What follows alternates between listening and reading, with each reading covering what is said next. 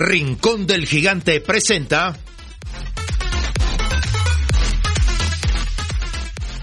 Semilla Oriental, un programa sobre el desarrollo de las nuevas generaciones en la sociedad del conocimiento.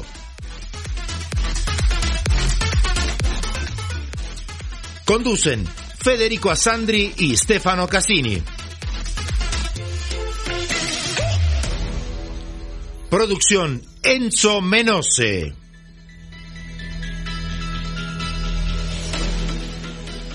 Producción general Grupo Flash Talleres de Locución.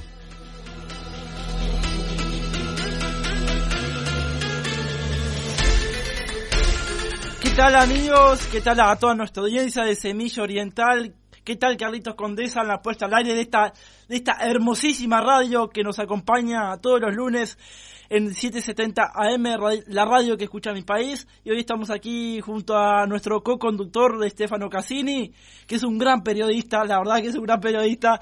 Y hoy teníamos a un entrevistado de lujo. Estefano, ¿quién es? Buenas noches, querida audiencia. Bueno, la verdad que sí, un entrevistado de lujo porque es un renombrado conferencista a nivel mundial, autor de numerosos artículos sobre temas de desarrollo de, liderazgo, gestión, cultura organizacional. Bueno, tuvo también una carrera muy importante en IBM, donde fue presidente y gerente general, director de satisfacción del cliente para IBM de toda América Latina, gerente general. Bueno, es muy larga. ¿Qué tal, Enrique Baliños?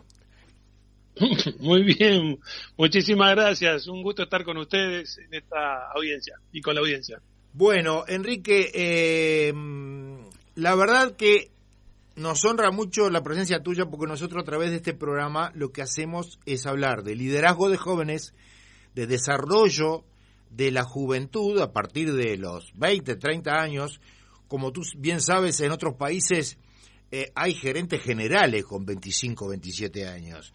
Este, sobre todo, bueno, en el área de la informática, pero en todos lados. En cambio, en Uruguay eh, hay poco eh, jóvenes que pudieron desarrollar, tenemos acá no más pálidas, al lado mío está no más pálidas, este, y que realmente eh, queríamos saber tu opinión sobre eso, porque de repente un joven, como me pasa con mi mejor amigo, eh, puedo decir el nombre, Mario Colla, que inventó hace muchísimos años, tenía 19 años y tenía 60 empleados.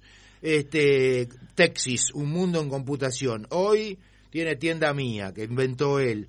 Entonces, pero siempre me decía que cuando él tenía 19 años, todavía no había cumplido 20, tenía 60 personas y, y una persona, por ejemplo, el eh, portero, tenía 60 años y lo tenía que saludar de otra forma. ¿Qué te parece a vos el desarrollo de los jóvenes en Uruguay? Bueno, yo en primer lugar te quiero decir que este, conozco muchos jóvenes en distintas posiciones de jerarquía, este, y eh, primero que nada me encanta porque yo también, yo cuando ocupé mi primera posición de un cargo gerencial fue en IBM, yo tenía 20, entre los 23 años como ingeniero de sistemas y a los 24 me nombraron un gerente de una unidad.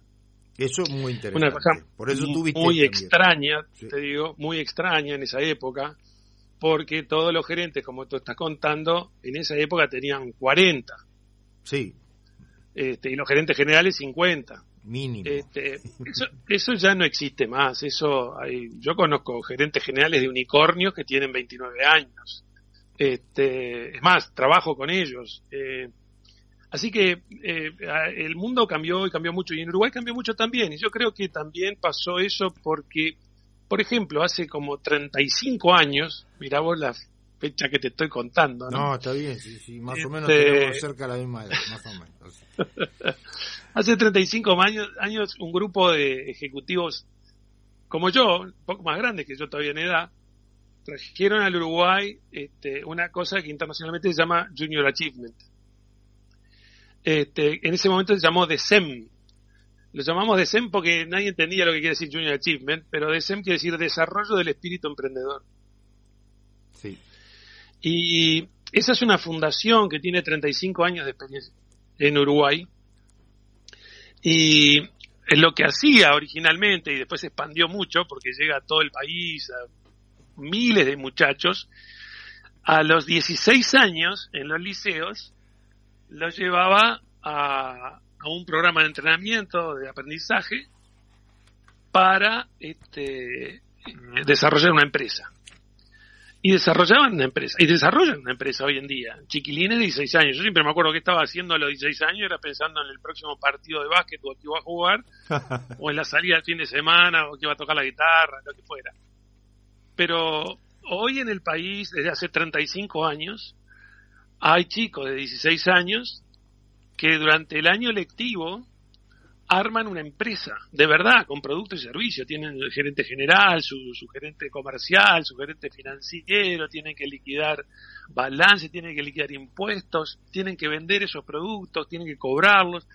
Y hacen todo el ciclo completo de apertura y cierre una empresa durante un año. Entonces, realmente, el desarrollo del espíritu emprendedor uh, ha tenido, este es un ejemplo, te cuento, porque yo participé desde los orígenes, este, hoy el presidente se llama Ignacio Del, que es el gerente general del World Trade Center, eh, la zona franca, este, y trabaja, tengo el gusto de trabajar con él en uno de los proyectos de, que llamamos Executive Forums.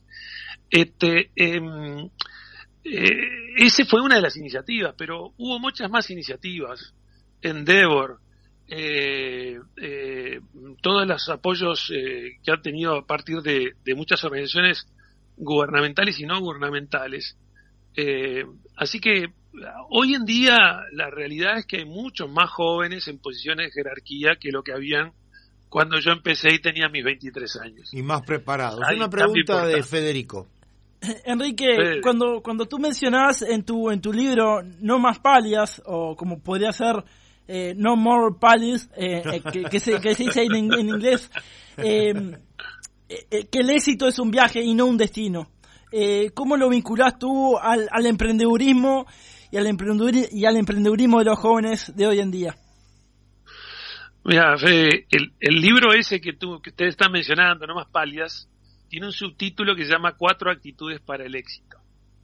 Exacto. Y, y muy bien lo, lo, que me estás preguntando, porque hay una parte del libro que digo que el éxito no es un destino, ¿viste? No es como llegué, conquisté esto y se terminó. Es como, viste, es el, uno de los problemas a veces que tenemos en la, es cuando la gente empieza a quedarse, eh, logra cualquier cosa, algo, yo que sé, de repente logra un trabajo y dice, bueno, está, conseguí mi trabajo, estoy bien, lo, me quedo tranquilito. Y no existe eso, viste, la, la, el, el mundo cambia muy rápido. Exactamente, el, estar, el, el, el conformismo es el primer paso hacia la mediocridad eso no quiere decir que uno no tenga que estar contento con los logros, al contrario, uno tiene que estar contento con los logros porque el éxito se trata de tener logros, justamente. Pero uno no puede estar nunca conforme. El conformismo es el primer paso hacia la mediocridad. Ahora, vos tenés que estar contento con el logro, porque si no, no disfrutás la vida. Y la, también tenés que disfrutar el viaje, ¿no? De cómo llegaste a ese logro, porque si no, son pocos los logros que uno tiene así, sistemáticos. Entonces, el viaje es el, el asunto. Pero la realidad es que las personas que se ponen un destino determinado y ahí creen que llegaron y no mejoran, cuando vos, viste, yo siempre trazo una raya y digo, si, el éxito lo definís como destino, eso ocurre que vas creando confianza en vos mismo porque vas logrando cosas y de repente te pensás que llegaste. Entonces atravesás esa fina línea que, que llamaste éxito que separa la confianza de la soberbia. Cuando vos te pensás que llegaste, te transformás en soberbio los soberbios no escuchan, porque las saben todas en esa posición. Y si no escuchás, no aprendés. En la sociedad del conocimiento y la innovación, no aprender es fatal.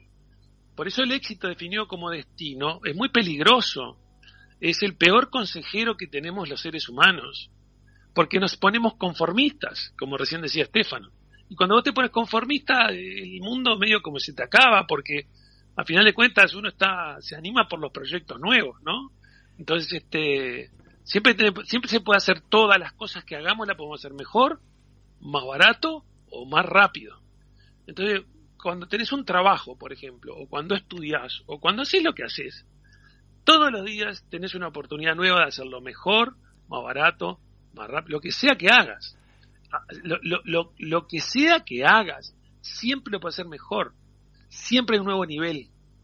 Y lo más interesante es cuando uno va perfeccionando cosas que hace, también puede encontrar otras para hacer una vida más ancha y no especializarse solo en un detallecito chiquito que al final de repente desaparece en el mundo porque aparece un robot que te lo hace mejor que vos. Eh, una de las cosas que te mantiene, eh, por, la pregunta de Estefano eh, que me hacía Fede tenía que ver con el emprendedurismo. El emprendedurismo es esto, exactamente eso. El emprendedurismo, la palabra emprendedor, viene del siglo XVI donde se, era, se nombraba a aquellos que se aventuraban a lo desconocido para conquistar nuevas tierras y eventualmente conseguir cosas mejores. Después, en mil, al principio del siglo XX, la palabra emprendedor fue parte fundamental de la economía, donde Schumpeter definió que eso era la creación de valor, la creación de la empresa, etcétera. Pero hay una cosa hay que tener cuidado, y es que dos observaciones importantes sobre esta cosa de mejorar y mejorar y crecer y desarrollarse, etcétera. Lo, primero es que uno tiene que entender que el emprendedurismo no está reservado a los que hacen una empresa. O sea, el emprendedurismo funciona en cualquier área de la vida. No, no tienes por qué haber fundado una empresa para ser un emprendedor. Un emprendedor puede ser lo que se llama un, un intraemprendedor. En la, adentro de las organizaciones hay gente muy emprendedora que disfruta haciendo las cosas mejor cada vez. Puede ser un artista también. ¿Cómo? Puede ser un artista, por ejemplo. O en, cualquier industria, me refiero, en cualquier sector, me refiero básicamente a las empresas, porque a veces la gente se confunde y piensa que son solo emprendedores los que hacen una empresa. Y yo siempre dije que el desespíritu emprendedor no se reserva a los que hacen una empresa, porque no todo el mundo puede hacer una empresa, no todo el mundo puede crear una empresa, pero todo el mundo puede hacer cada vez mejor por ejemplo, un artista, pero una persona dentro de una empresa puede ser un intraemprendedor. Primer concepto importante. En las organizaciones, que las personas que no han creado la empresa pueden ser grandes emprendedores porque pueden desarrollar muchas cosas para que la organización mejore. Así que emprendedor puede ser cualquiera. No está reservado a los que hacen una empresa. Es más, hay gente que no puede hacer una empresa porque para hacer una empresa tenés que tener determinadas características. y lo eh, segundo, sí. y lo segundo, solo cierro con esto, en el espíritu emprendedor, una cosa que hay que tener en cuenta también, el otro día hablaba con una empresa preciosa que, que, es, que es una librería, que es una librería solidaria, porque por cada libro que vende le regala un libro a una, a una escuela.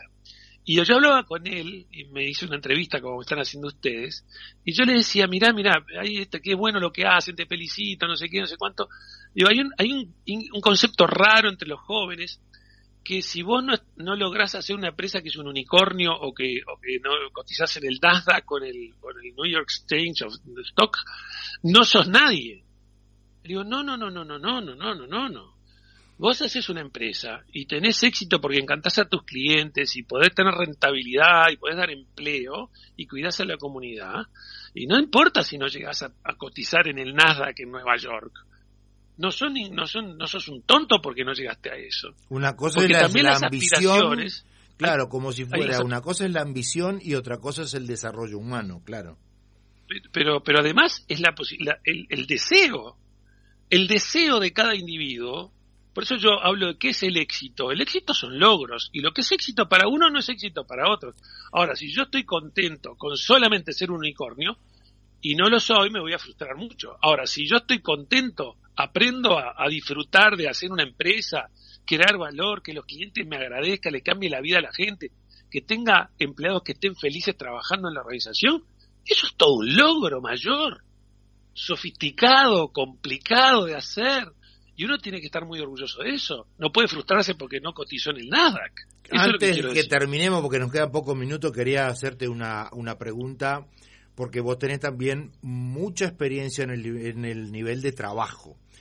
Sabes perfectamente que el trabajo a nivel mundial, hoy somos 8 mil millones de personas, cuando nosotros nacimos éramos 4 mil millones o menos.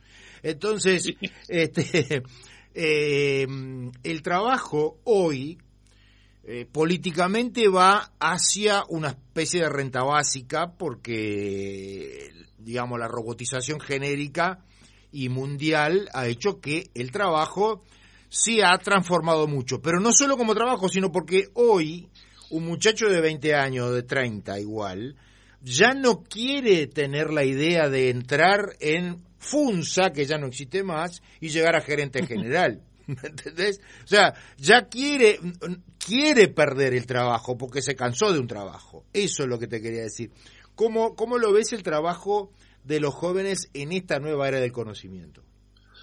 Bueno, eh, vos, vos este, trajiste un tema que es el tema de la revolución 4.0, ¿no? Que desde 2011 sabemos, bueno, sabemos mucho antes, pero, pero 2011 cuando se anunció la revolución 4.0 como tal, sabíamos que el, mundo del trabajo iba a cambiar radicalmente por la robotización, por la, inteligencia artificial, por, por lo que fuera. Y todos los trabajos están en jaque en general, salvo los más difíciles, obviamente. Con lo cual, por ejemplo, robots harán trabajos que ya los humanos no deberían haber hecho hace rato, porque quién, no, hay, hay que hacer más humano el trabajo. Yo no puedo pedir pedirle a la gente picar piedra, cosas de ese estilo, estar en un, en un en un puesto de peaje todo el día cobrando, que eso no tiene nada de humano, digamos así. Eso debería hacerlo los robots. Entonces lo que hace es que desplaza a la gente hacia otro lugar, a que seamos más humanos con el trabajo, que utilicemos más nuestro córtex frontal, que al final de cuentas eso es lo que nos diferencia de, los demás, de los otros mamíferos. Nos queda una pregunta que te quiere hacer Federico, discúlpame. Eh, para, para, para, cerrar este, este, este, hermoso programa, eh, vamos a terminar con la conferencia del otro día que hiciste en, eh, para, en la Fundación Niños con Alas, allá en el Movie. Y queremos contarle a, nuestra audiencia que nuestro eslogan con, Semilla Oriental es justamente el hacer. Y el otro, y el otro día cuando te conocí, me impactó mucho la, frase que tú dijiste, que no se trata de, de, estudiar, ¿no? Se trata de, de hacer, ¿no? Y quiero que le cuentes a, nuestros oyentes en, breve eh, cómo es ese, ese espíritu que, comentaste el otro día. Bueno, yo decía que eh, eh, el talento no te lleva tan lejos, el talento te lleva hasta ahí nomás. Cuando hablo de talento es tus habilidades innatas y tu cultivado del talento. Lo que te lleva adelante es la actitud, no es que no haya que estudiar, tenés que estudiar, mucho tenés que estudiar. Justamente, la actitud hace que estudies más. Pero hice una fórmula que es muy simple. Es talento por actitud lo que te mueve, lo que te lleva a la mejora. Y la, y la fórmula no es que la actitud multiplica, es que cero por cualquier cosa a cero. Si tenés cero actitud, no me importa cuánto talento tengas. Entonces hablé mucho de las actitudes el otro día. Y de hecho, eh, esto está ya respaldado ya científicamente por psiquiatras, psicólogos, hay libros escritos sobre todo. En particular, el que yo escribí tiene que ver con esto, y yo no soy ningún psiquiatra ni un psicólogo, pero el libro surge de la observación de aquellas personas que les iba muy bien. Y no es que fueran tan brillantes y tan inteligentes, no que tuvieran tanto talento. Y no era justamente gente que había nacido con dones maravillosos. Al contrario, hay gente que ha nacido con dones maravillosos y no ha sabido o no ha querido o no ha podido desarrollarlos porque le falta actitud. Esos no son los que tienen éxito. Los que tienen éxito son las personas que se cultivan a través de sus actitudes. Y por eso hablé de las cuatro actitudes. Actitud positiva, actitud de responsabilidad, actitud de mejora y actitud de equipo.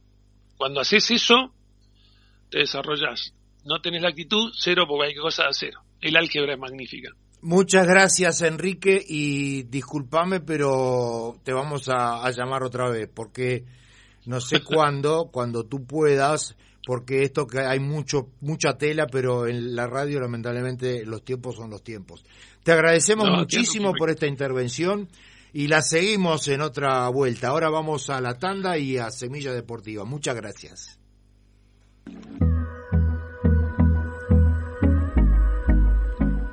Laboratorio Tresul presenta Floradix, un suplemento vitamínico natural compuesto de hierro, vitaminas, especies vegetales y zumo de fruta que te aporta nutrientes y el hierro que tu cuerpo necesita en época de decaimiento y astenia primaveral. Floradix, de Laboratorio Tresul. No quiero perder lo que queda. La vida es dulce, la vida es dulce. Para el desayuno siempre es muy oportuno. Un Martín Fierro con brillo. ¿Y por qué no? Con batata o zapallo Es bien sencillo, mermeladas del rincón, de durazno de ciruela, como lo hacía mi abuela. Para mí rinconcito. Digo frutilla y zapallo, sabores bien uruguayos, mi pedido de la miel. Se me eriza la piel, los dulces y mermeladas son del rincón del gigante. En Juanico, a pasitos de la vía del tren, se inauguró la supercarnicería Mi Familia, donde podrá encontrar los mejores cortes del Uruguay. Haga sus pedidos por el teléfono 433-59876, 433-59876 o por WhatsApp al 094-345-761. Supercarnicería La Familia. Calidad y precio en Juanico.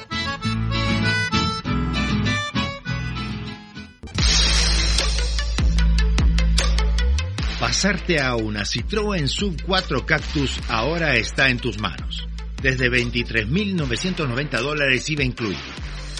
Con los recaudos del Ministerio de Salud Pública, les comunicamos que nuestro showroom de Justicia 1878 a Pasos de Miguelete permanece abierto. Te invitamos a contactarnos a través de nuestras redes sociales, web o al teléfono 2402 0997 2402-0997. Citroën. Una garantía. En Maldonado 1766 Casi Gaboto encuentra los mejores platos de la cocina más exclusiva del mundo en un restaurante acogedor y al mejor estilo de la bella Italia. Mediterráneo. Una pausa para recordar que también en Montevideo se pueden saborear los gustos del país que marcó la historia del buen comer. Mediterráneo.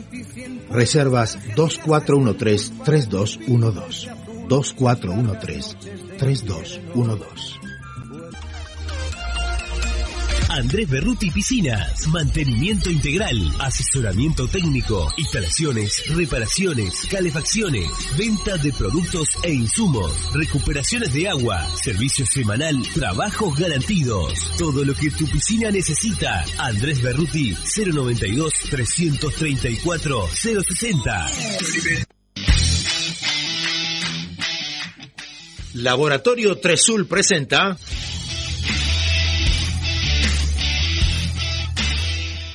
Semilla Deportiva, un programa de Enzo Menose.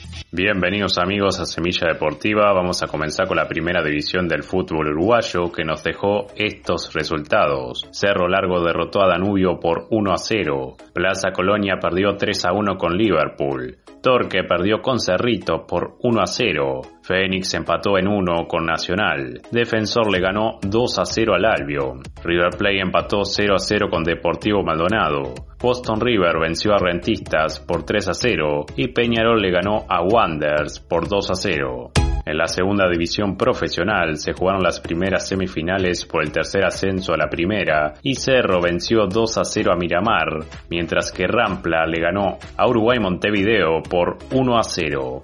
Copa Uruguay, mañana empiezan los cuartos de final de la Copa con el partido de defensor con Liverpool a las 4 de la tarde, mientras que el miércoles juega Torque con Progreso a las 4 de la tarde y Plaza Colonia con Peñarol a las 8 y media de la noche. Premier League, Arsenal derrotó al Tottenham por 3 a 1 y es único líder, mientras que Manchester City le ganó el clásico al Manchester United por 6 a 3 y es segundo. También ganó Everton, Chelsea, West Ham y Newcastle. Serie A, Napoli le ganó 3 a 1 al Torino y comparte la punta con Atalanta, que venció a la Fiorentina por 1 a 0. También se consagraron victoriosos la Roma, Milan, Lazio, Sassuolo, Monza y Juventus. La Liga, Barcelona venció al Mallorca por 1 a 0 y es líder con Real Madrid, que empató en 1 con Osasuna. Atlético Madrid, por su parte, derrotó al Sevilla por 2 a 0. Ligue 1, París Saint-Germain venció al Niza y es primero con dos puntos de ventaja del segundo Marsella que le ganó al Langer por 3 a 0. Bundesliga, Unión de Berlín perdió pero sigue puntero con Friburgo que derrotó al Mainz por 2 a 1. Copa Libertadores de futsal, Cascabel se consagró campeón al ganarle la final 3 a 1 a Peñarol. Fórmula 1, Pérez llegó primero en el GP de Singapur, mientras que Leclerc fue segundo y Sainz tercero. Tenis, Djokovic se consagró campeón de la ATP de Tel Aviv al ganarle en dos sets al croata Marin Cilic. Finalizamos con la segunda división del básquet uruguayo. Cordón se consagró campeón al ganarle la final a Tabaré por 89 a 76. Los dos estarán en la Liga Uruguaya del próximo año. Ahora sí, esto fue todo por hoy. Nos reencontramos la próxima semana con más Semilla Deportiva. Laboratorio Tresul presentó Semilla Deportiva, un programa de Enzo Menose.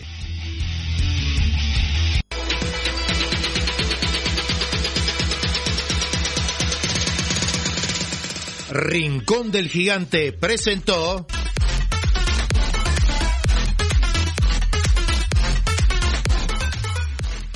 Semilla Oriental, un programa sobre el desarrollo de las nuevas generaciones en la sociedad del conocimiento.